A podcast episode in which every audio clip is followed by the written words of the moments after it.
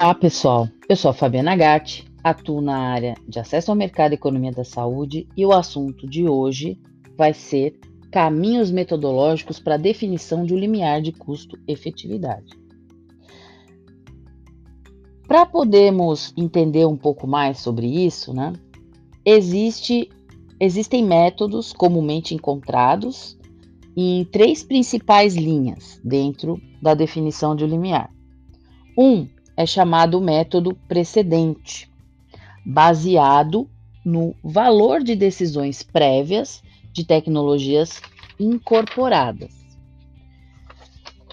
2. O método de custo-oportunidade, que vincula o limiar ao volume de saúde deslocado pelas novas tecnologias, considerando a existência de orçamentos restritos. E 3. É o método da disposição a pagar, para uma unidade de resultado, do inglês Willingness to Pay, WTP, representativo da teoria da economia do bem-estar. Outro método para avaliação do grau de eficiência, custo-efetividade de uma tecnologia, não necessariamente é, determina uh, um limiar padrão, mas se aplica à discussão de preços em cenários onde já existe a oferta de tecnologias alternativas, que seria a fronteira de eficiência, né? um método pautado nos fundamentos da microeconomia. É comum também a, a diferenciação dos métodos, como se uma base pautada na demanda, também representada por um determinado letra, ou na oferta, né? O lado da demanda diz respeito aos anseios sociais, sendo uma questão relacionada ao valor e, portanto, depende de como os indivíduos e a sociedade vão valorizar a saúde em relação a outros bens, como financiamento público.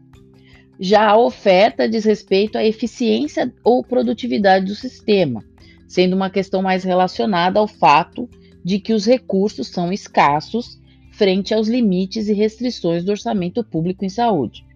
Apesar de ambos terem uma previsão de caminhos metodológicos para sua obtenção, observa-se que a visão da oferta seria a única que poderia ser obtida empiricamente. Isso porque é possível estimar o custo de oportunidade do sistema, ou seja, o balanço dos resultados em saúde gerados pelos recursos investidos. Enquanto isso, sendo pautada nas expectativas, a proposta baseada na demanda estaria, é, estaria é, pautada na busca de estimativas de uma disposição a pagar, sendo comumente aplicada a definição de preço de mercado de uma tecnologia e é, pouco factível ou até limitada por uma definição de valor social dos bens públicos como a saúde. É, assim, é, tem-se aí uma, uma síntese da base conceitual dessa aplicação, as decisões precedentes e os métodos relacionados ao lado da oferta.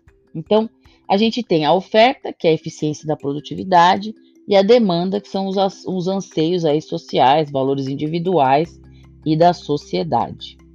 Bom, basicamente aí os três métodos a gente comentou rapidamente e no próximo, nós vamos falar um pouquinho sobre a questão da, uh, das decisões prévias, né?